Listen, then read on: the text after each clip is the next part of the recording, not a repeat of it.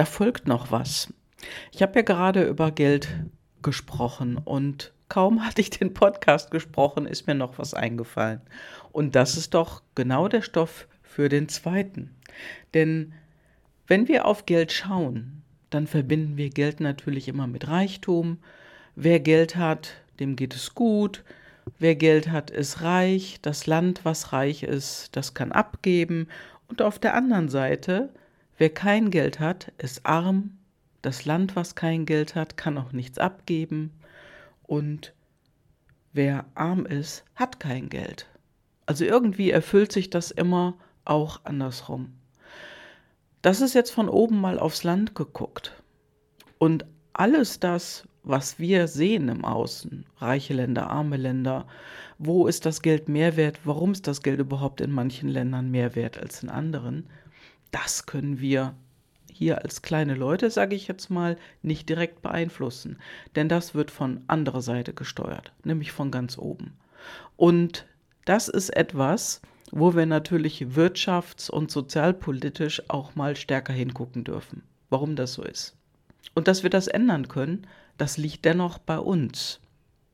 Und jetzt wirst du vielleicht sagen, oh, wie mache ich das denn? Ich habe ja kein Geld. Nein, aber du kannst entscheiden, dich jeden Tag anders zu verhalten und dann bist du wieder bei dir. Denn nur wenn du bei dir bist, dann kannst du für dein Leben auch entscheiden, dass Geld mehr zu dir fließt. Also die Länderbeziehungen oder die Beziehungen im Allgemeinen, da ist oftmals das Geld das Zünglein an der Waage. Und auch bei uns in den privaten, persönlichen Beziehungen ist das oft auch ein Trennungsgrund, wenn zu wenig Geld da ist. Und ich habe vor langer Zeit mal eine Untersuchung äh, überflogen.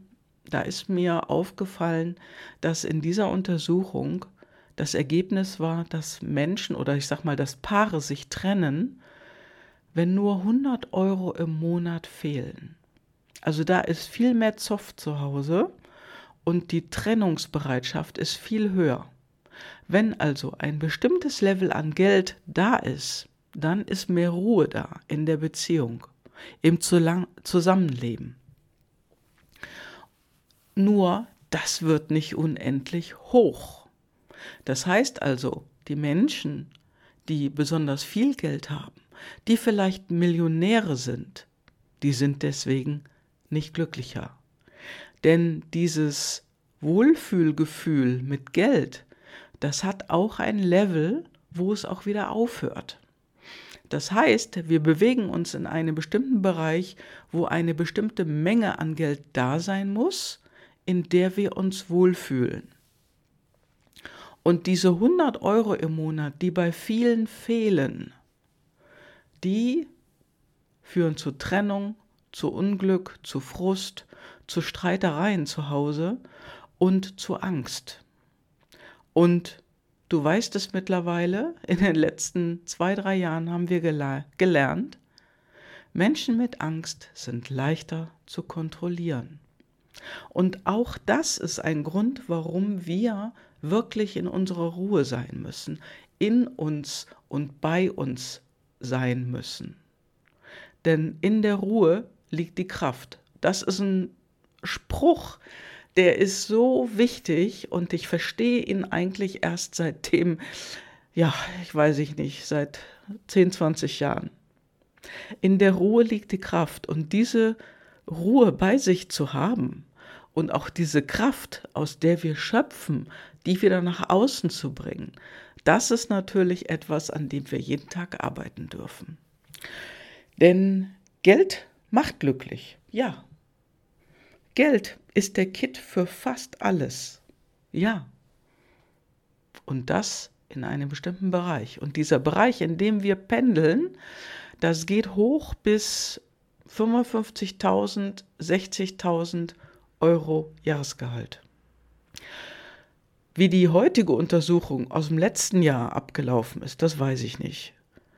Aber diese Untersuchung, die war vor ein paar Jahren. Und das ist genau der Knackpunkt. Denn wenn es über ein bestimmtes Maß hinausgeht und du arbeitest zu viel für dein Geld, bist du auch nicht mehr glücklich, wenn du nur im Stress bist. Das heißt also, dieser Ausgleich, diese, diese Ausgeglichenheit, die darfst du an einem gewissen Punkt wirklich, ich will mal so sagen, die darf dir bewusst werden. Und die darf dir deswegen bewusst werden, weil unter dem Punkt genauso wie auch über dem Punkt fühlst du dich nicht mehr gut. Fühlen wir uns nicht mehr gut. Und was noch dazu gehört, ist ganz, ganz stark die Wertung. Das Werten über Menschen, die Geld haben, genauso auch über das Werten der Menschen, die kein Geld haben oder die zu wenig davon haben. Nimm die Bewertung raus und gib Dankbarkeit rein.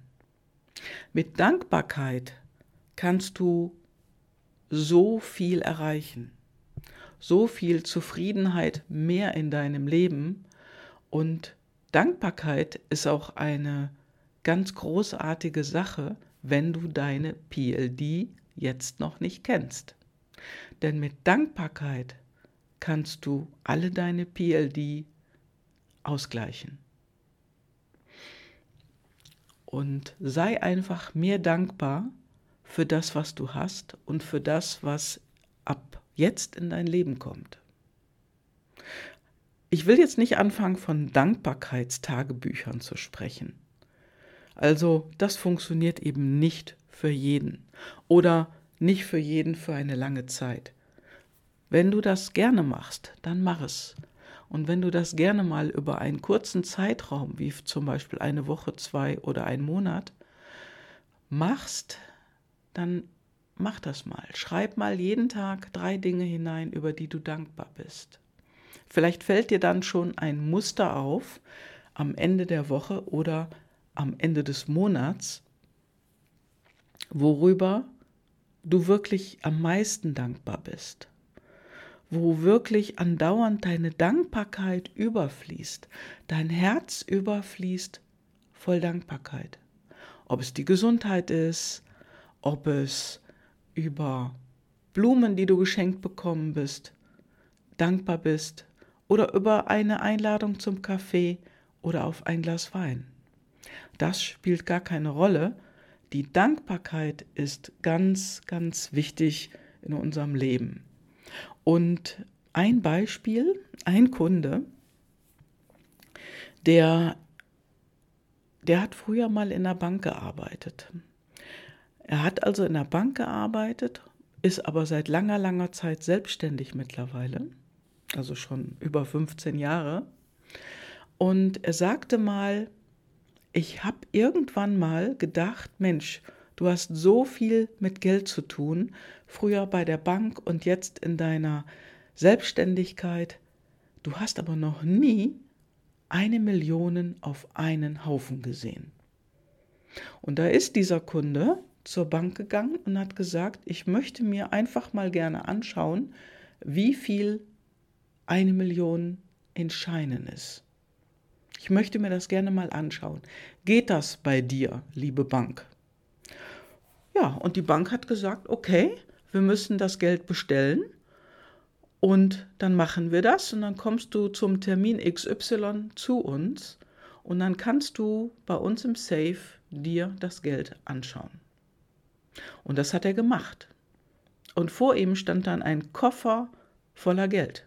Eine Million Euro.